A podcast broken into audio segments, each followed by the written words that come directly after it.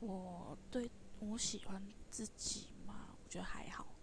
因为我现在要要求自己，就是把事情都做完，然后存了一笔钱，然后有房有车，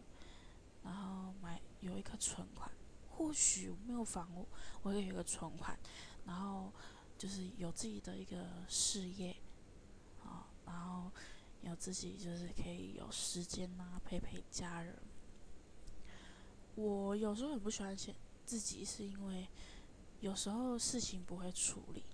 然后就会很很就是很紧张啊，很愤怒。